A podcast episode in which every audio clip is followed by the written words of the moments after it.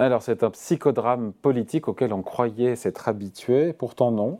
Le plafond de la dette euh, américaine se rapproche et on assiste à un bras de fer entre euh, Joe Biden, le démocrate, et le Congrès républicain. Bonjour Pierre. Bonjour David. Pierre Sabatier, écononomiste et président du cabinet PrimeView.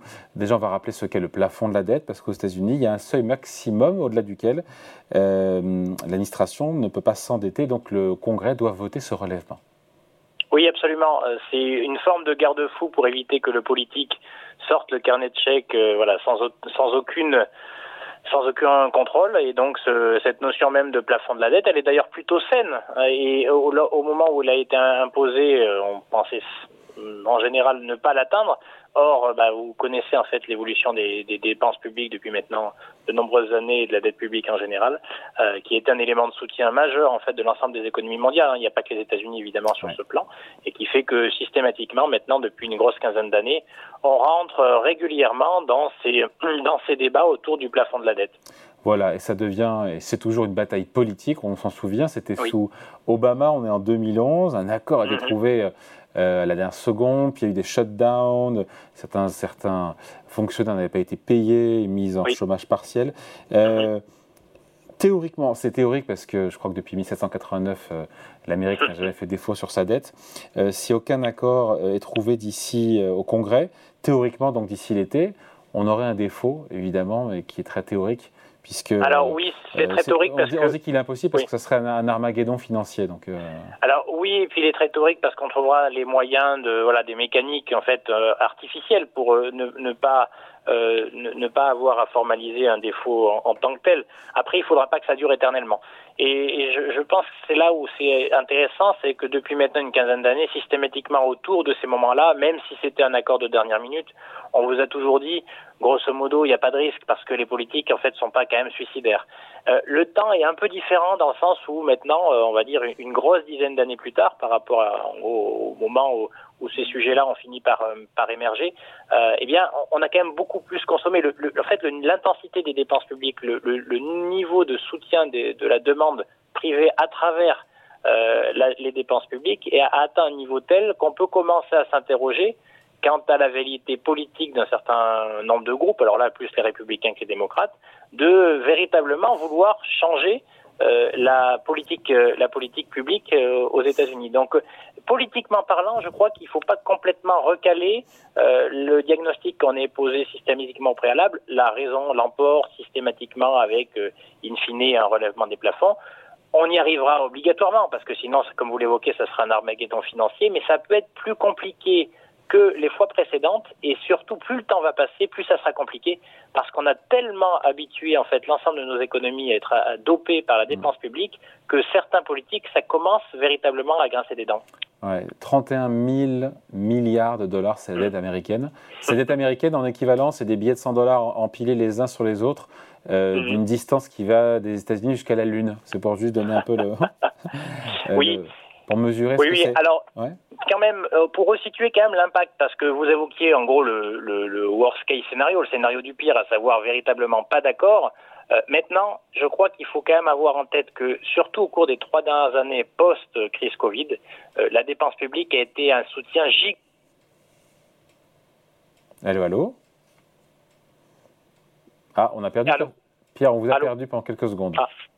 Oui, pardon, vous m'entendez Pendant les années Covid, oui, ne bougez plus. Oui, pas de souci. Euh, donc, euh, pendant les années Covid, la place des dépenses publiques a été telle, le soutien a été tel de l'ensemble de l'économie, des économies mondiales d'ailleurs, euh, qu'on peut quand même s'interroger sur la capacité des pouvoirs publics à maintenir des niveaux de politique publique aussi euh, dispendieuses dans les mois, les trimestres à venir. Or, vous n'êtes pas sans savoir que ça se fait à un moment où la demande privée est elle-même sous tension. Mm. Donc, il faudra faire attention plutôt sur le second semestre à ce que, au final, euh, on doit euh, faire avec une demande privée qui commence à se contracter, hein, c'est déjà le cas aux États-Unis, sous bien des aspects, et qui ne sera peut-être pas compensée autant que par le passé par le soutien de la demande publique. Donc attention, il y a quand même un, impact plus profond que le simple plafond de, de, de, le relèvement de la dette. Hein. C'est, il est aussi associé au fait qu'on peut avoir en fait le double effet qui se coule, une demande privée qui se contracte de manière naturelle, avec des difficultés à la soutenir de manière, comme on l'a fait de manière traditionnelle maintenant, par des dépenses publiques. Donc attention, second semestre, ça peut être, ça peut exacerber le phénomène de ralentissement, voire de récession aux États-Unis au second semestre. Ouais, en même temps, donc il y a ce, bras de fer avec une Chambre des représentants euh, à majorité républicaine qui a proposé, qui est en train de proposer un plan d'économie à Joe Biden, 4 000 milliards sur 10 ans de coûts budgétaires. Pour l'instant, Joe Biden ne semble pas vouloir accepter. La question qu'on se pose, nous, sur les marchés, c'est est-ce qu'on commence ou pas à s'agiter, à s'inquiéter ou pas le prix des CDS, des crédits faux swaps, c'est ce que nous dit le Financial Times, sur la dette américaine à 5 ans est au plus haut depuis 10 ans. Oui, alors, comme je l'évoquais tout à l'heure, ça sera peut-être plus dur que les fois dernières. Parce qu'encore une fois, effectivement, si les républicains, euh, pour le coup, se mobilisent pour militer pour un plan de, substantiel de, de réduction des dépenses publiques, c'est parce qu'elles ont atteint des niveaux qui sont colossaux et qu'aujourd'hui on est vraiment en fait sur un soutien artificiel de l'économie américaine et ça on sait très bien que ça fait peur aux républicains. Donc euh, là là en fait on est quand même moins dans la posture politique que d'habitude, on est quand même beaucoup plus dans des vraies idéologies qui peuvent s'opposer, à savoir des démocrates qui naturellement sont toujours très en soutien en fait de l'économie versus des républicains qui ont quand même un souci de la gestion des dépenses publiques un petit peu plus voilà euh, un petit peu plus pointu on va dire. Donc là, on peut avoir des CDS qui continuent d'augmenter et une tension véritablement qui perdure jusqu'au dernier moment. Et alors, plus ça perdurera, ça veut dire quoi? Ça veut dire concrètement, Biden va devoir, selon nous, hein, lâcher du lest. Alors, on n'ira pas jusqu'au plan qui a été évoqué par les républicains parce que c'est le jeu du politique de voilà de, de, de, de, tendre vers un consensus.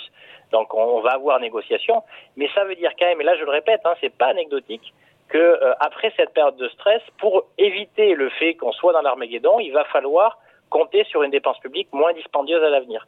Et ça, c'est pas anecdotique, encore une fois, sur les perspectives pour l'économie américaine, au-delà même euh, de fin juin. Hein. Là, on parle véritablement du troisième, quatrième trimestre de 2023 et des années qui suivent. Donc là, on va vraiment, finalement, voir comment l'économie américaine fonctionne. Alors, je vais pas dire sans filet, mais avec moins de filets publics. Allez, merci beaucoup. Explication, décryptage signé Pierre Sabatier, économiste, président du cabinet PrimeView. Salut Pierre. Merci David.